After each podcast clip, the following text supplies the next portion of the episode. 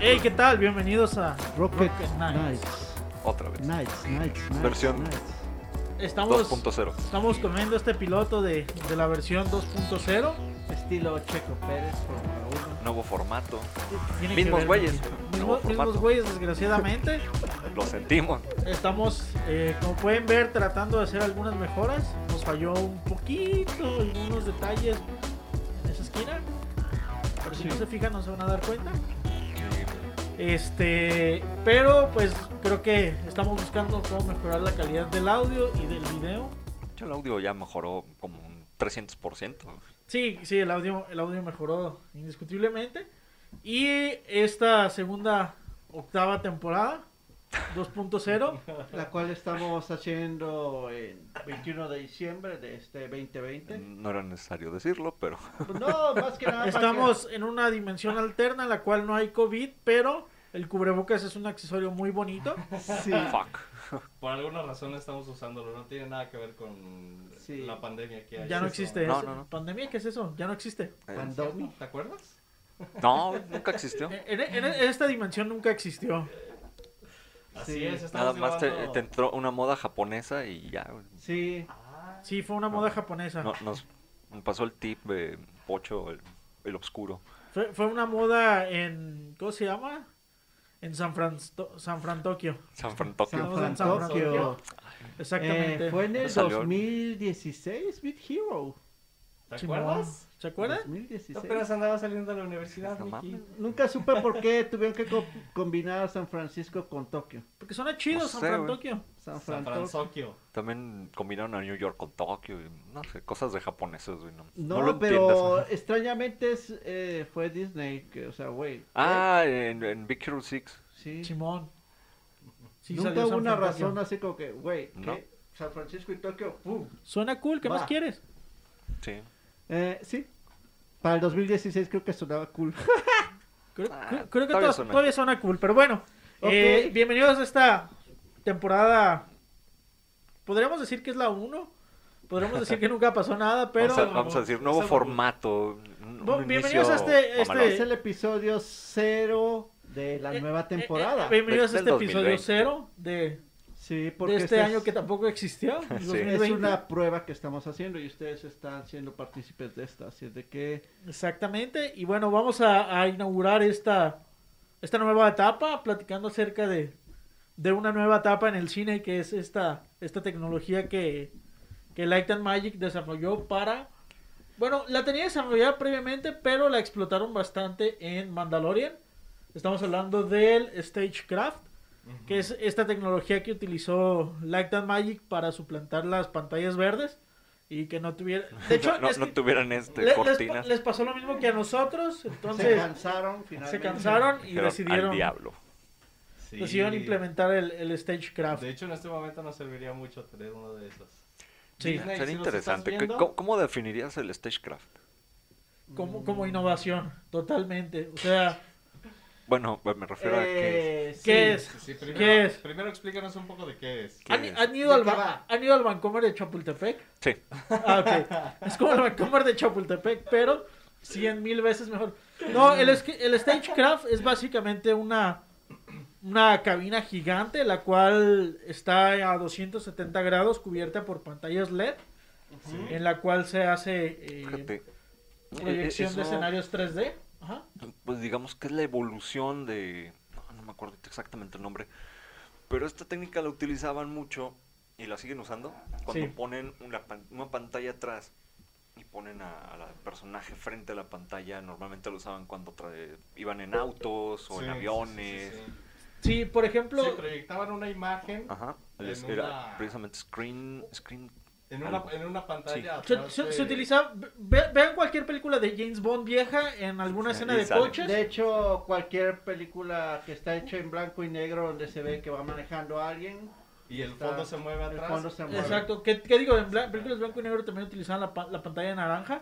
Este, pero por ejemplo, no estoy seguro si la escena de este naranja mecánica cuando van en el coche, creo que también utilizaron una técnica muy similar. No estoy seguro si es pantalla verde No. o si es un display. Hay- hay Incluso en Star muchas- Wars la utilizaron. Sí, hay Sí. muchas referencias que, que pueden checar desde películas mexicanas de, del cine de oro. Este, sí, de hecho era toda máquina, cosas así por el estilo. sí, exacto. O, o en Eh, publicidad ¿Se también. acuerdan? Creo que también en Carabina de Ambrosio en determinado momento algunas cosas quizás lo utilizaron, que tenía una pantalla de fondo o algo por el estilo, pero Sí, eso, o sea, digamos que es una, es una técnica antigua porque se ha utilizado desde hace mucho, pero esta es la evolución porque lo que te permite esta tecnología es modificar el escenario en tiempo real. Y este, Sí. básicamente lo que hizo Industrial Light and Magic fue asociarse con Epic, esta desarrolladora de videojuegos que también Sí, desarrolla claro. software. Este, eh, es la empresa que desarrolla el software de Unreal, Unreal en- eh, Engine Unreal Engine, ajá. que se utiliza para pues, la mayoría de los videojuegos hoy en día, ¿no? sí. Sí. Y este lo que les permite es eh, renderear escenarios en 3D y este eso proyectarlo en las pantallas para que la iluminación este sea sea real, ¿no? Se Sí. vea realista. Sí, a- Mm. hay de, de hecho hay, un- hay, un, com- hay un comercial que, que se hizo con esta tecnología de, creo que es de Indian, las motocicletas, y se ve Ajá. muy chido en el, en el, en el tanque de la, de la motocicleta, cómo se proyecta o cómo refleja el escenario, que eso solamente lo puedes lograr este, yendo a grabar a la ocasión o teniendo sets. O, este, digo, me imagino hacerlo, se puede hacer, me imagino, con, con, con croma, pero lograr proyectar los reflejos debe ser demasiado complicado, entonces ya no te preocupas por eso. O- otra cosa que se me hizo muy chida es el, el tema de la iluminación, va teniendo movimiento conforme la cámara se va moviendo, entonces Ajá. te genera ese nivel de, de veracidad que solamente puedes lograr yendo a, a grabar a, a la ocasión, que ahorita pues es algo bastante complicado. Sí, una cosa que yo estuve viendo en los documentales de ILM y este en eh, la, la página de Insider es que eh, aparte hicieron algo para que los directores se puedan poner este un visor de realidad virtual Ah, sí. y aparte ir modificando el escenario, ah, o sea, como si tú estuvieras caminando en el escenario y Sí, dices, claro. Ah, quiero esta montaña un poco más pequeña, quiero que este arbusto esté de este Sí. lado. Y aparte puedes modificar la, la iluminación dependiendo de la hora, ¿no? Que es tener un escenario que se vea como un atardecer o que sea un día lluvioso, tener nieve.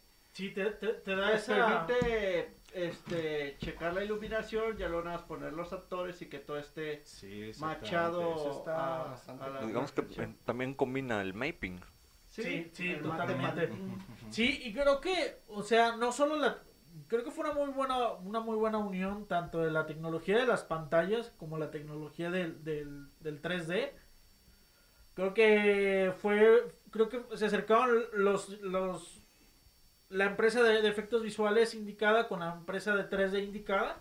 Ajá. Y la verdad es que sí se nota bastante, bastante bien el trabajo. La verdad es que si no, si no ves el detrás de cámara, si no hay, este, si no te metes a investigar un poquito más a fondo, no te das cuenta de que la técnica fue esta. Eh, sí, por lo que yo entendí, ya habían estado utilizando técnicas similares este, para otras películas. Desde la película de Oblivion, no sé si se acuerdan. Esa película con Tom Cruise. Sí. Sí, claro. Sí, En esa, muchos de las de los eh, renders que hicieron para la nave los, los sacaron este, poniendo la nave en un escenario así, le modifican la iluminación y así ya tienen una referencia de la iluminación para hacer el modelo 3D de la nave. También en, me parece que en Rogue One este, utilizaron una versión más pequeña que son unas pantallas así, solo un, un- un pedazo y eso Sí. lo utilizaron para grabar las escenas en las que viajan a eh, velocidad de luz, ¿cómo le llaman?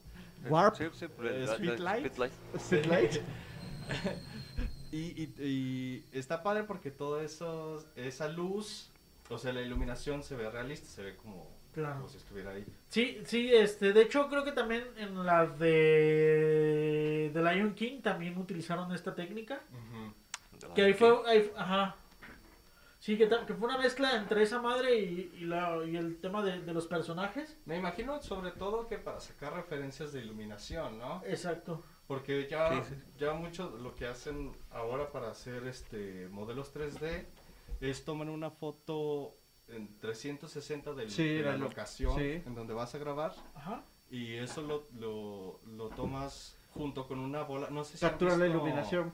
Sí, no sé si han visto estas estas eh, fotos que hacen Sí, con es una, una bola de fotografía. metal. Este, Sí, claro. Es una cámara 3D. reflejante Sí, es como- medio opaca. Sí, cámara 360. 360. Ajá. HDRI. Sí. Entonces yo me imagino que puedes hacer algo similar, pero sin estar en la locación, ¿no? Sí, sí, Sí. te hace un parote. Sí.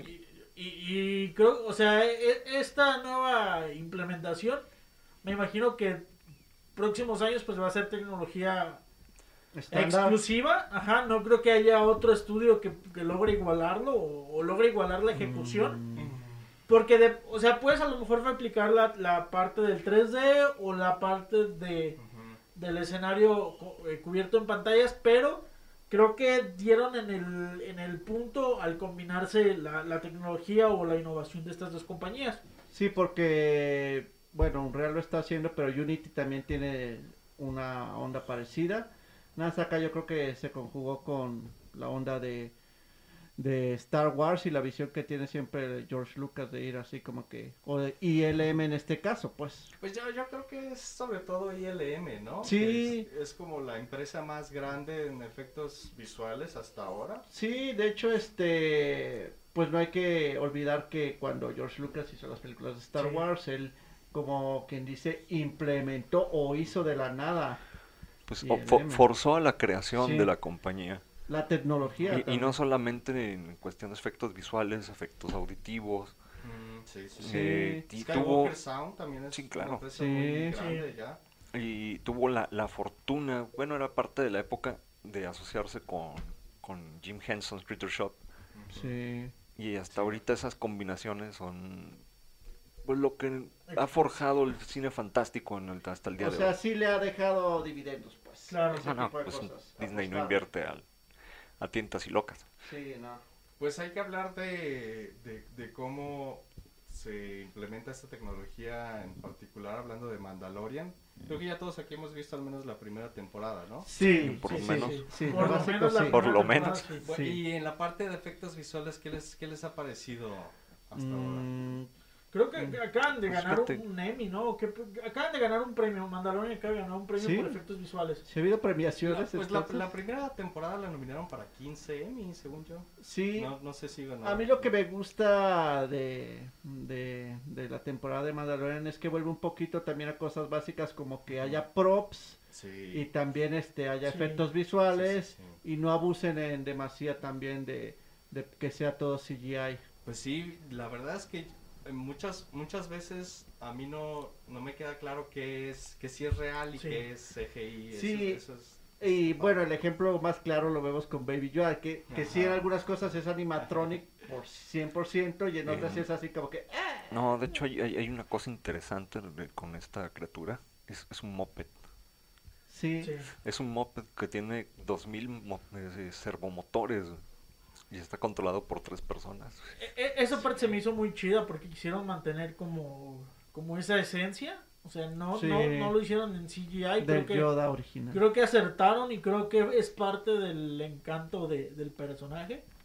Es un moped de 2 millones de dólares. Sí, pero por ejemplo, hay escenas donde sí este, se ve el bebito caminando o algo así. Y ahí Eh, entonces, Eso Eso es sí un es moped, CGI. güey. No, no, no. ¿No? no, Este. Miki, tiene, tiene razón, sí es CGI, pero lo que hicieron es tratar de que se viera como un moped. Sí. O sea, que los movimientos fueran un poco más como... Sí, tiene, tiene algunas cuestiones, o sea, no es en todo, pero sí hay algunos este, tomas que sí es CGI.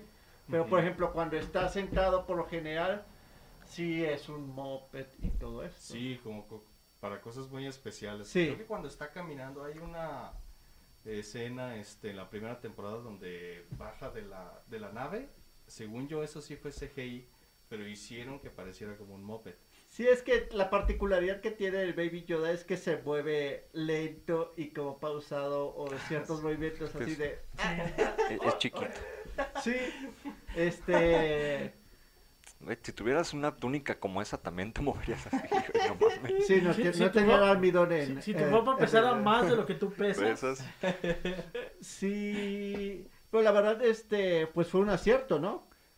Porque... Pues yo Sí. creo que es, es- es el gran acierto que tiene eh, Favreau y Filoni Sí. de haber integrado Yo- este personaje. Yo creo que también el Stagecraft, eh, sobre todo, tiene que ver con, con que quisieron economizar lo más posible, ¿no? Al hacer una serie de Ah. Sí. televisión que tiene efectos especiales de, de Sí. de películas. primera tecnología. Ajá, exactamente. Sí, es más barato. Y sobre todo yo pienso que tienen muchas cosas que...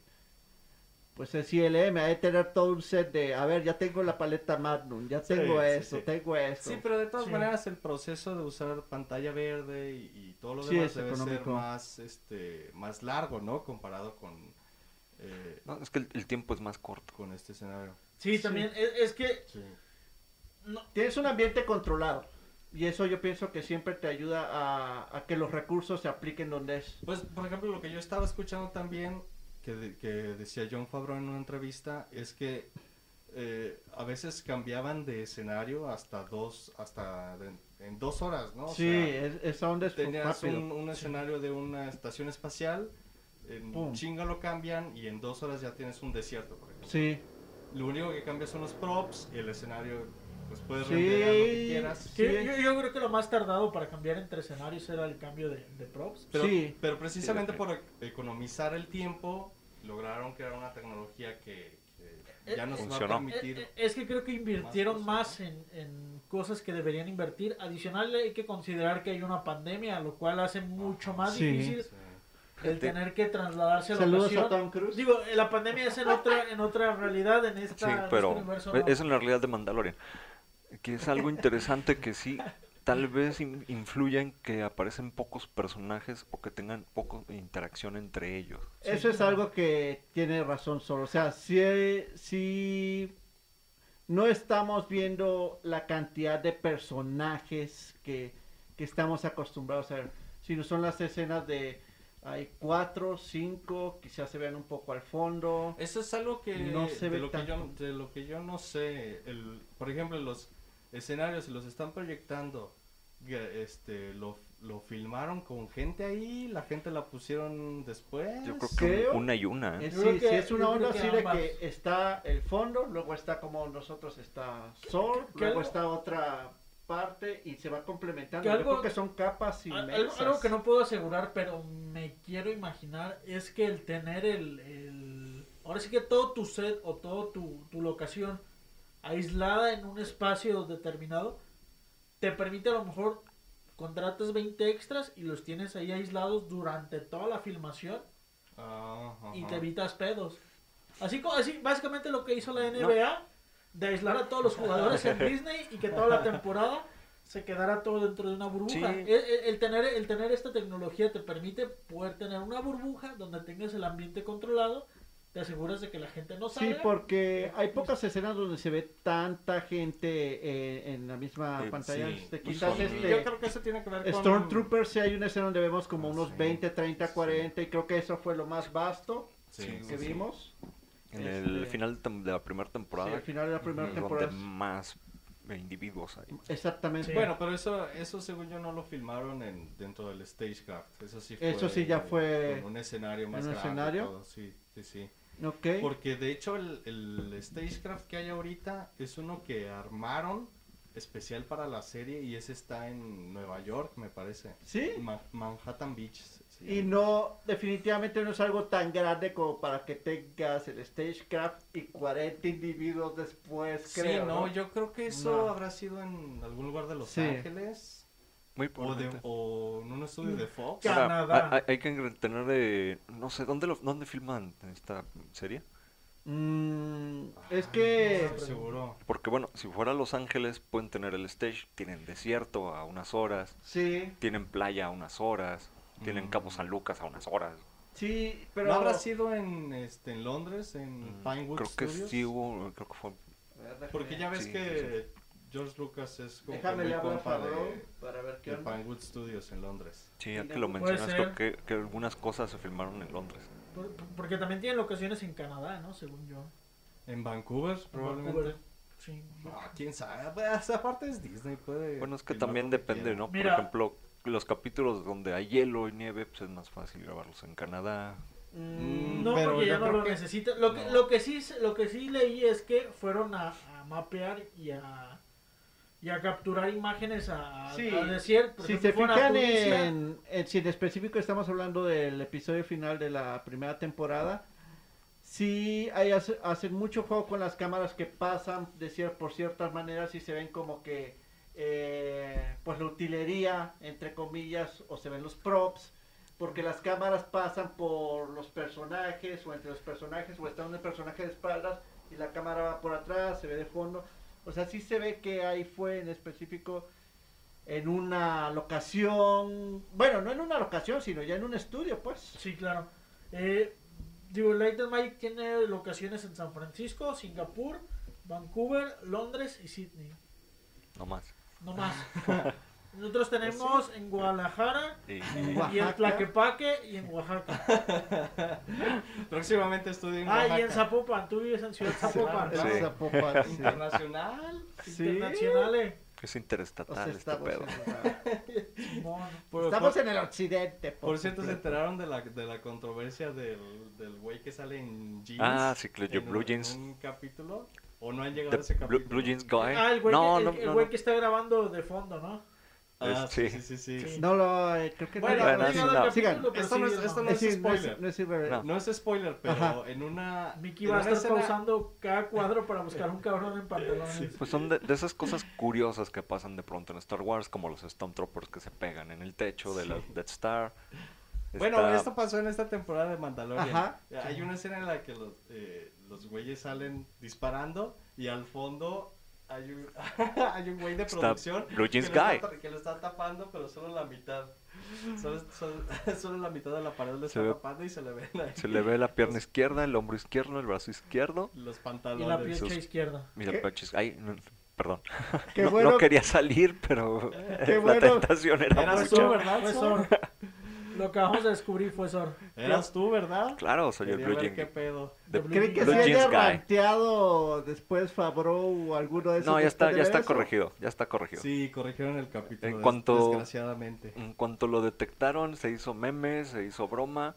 Y a los Y ya- dos días ya estaba arreglado. No pasó nada, yo no lo vi. No, pero- aparte, aparte no creo que hayan despedido al vato considerando que se armó mame y... sí, lo y tomaron Star Wars- buena onda. Star Wars nunca tiene un mame malo, excepto una película que nunca salió. No, nunca salió. No voy a mencionar. Ah, traía un reloj también. Este, Traía su guacho. eh, Eh, muy, muy simpático. Bueno, ven la tecnología así en un futuro que sea aplicada para... Pues yo creo que va a ser como van a grabar la mayoría de, los, de las películas y las series de ahora en adelante. que, sinceramente suena muy mal. Por lo menos todo lo de Marvel que o todo lo que toque ILM Y el M así es. va a estar sí o sí. Según yo ya lo van a empezar a rentar.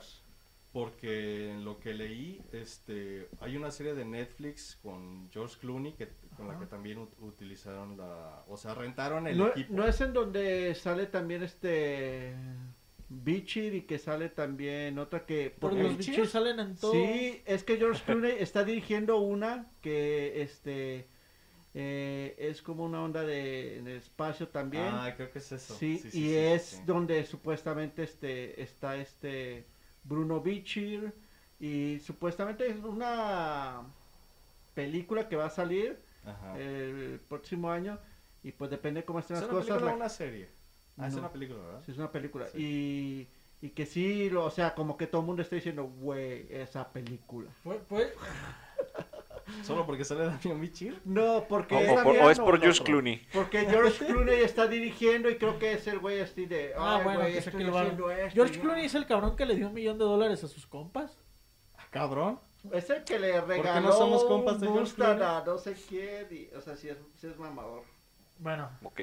bueno, ya, ya- ya, para finalizar, porque ya nos, nos estamos extendiendo. No, y saliendo completamente del... Nah, eh, eh, Bueno, eh, es- es ver parte de la esencia. Este, Un cuetazo. ¿Qué?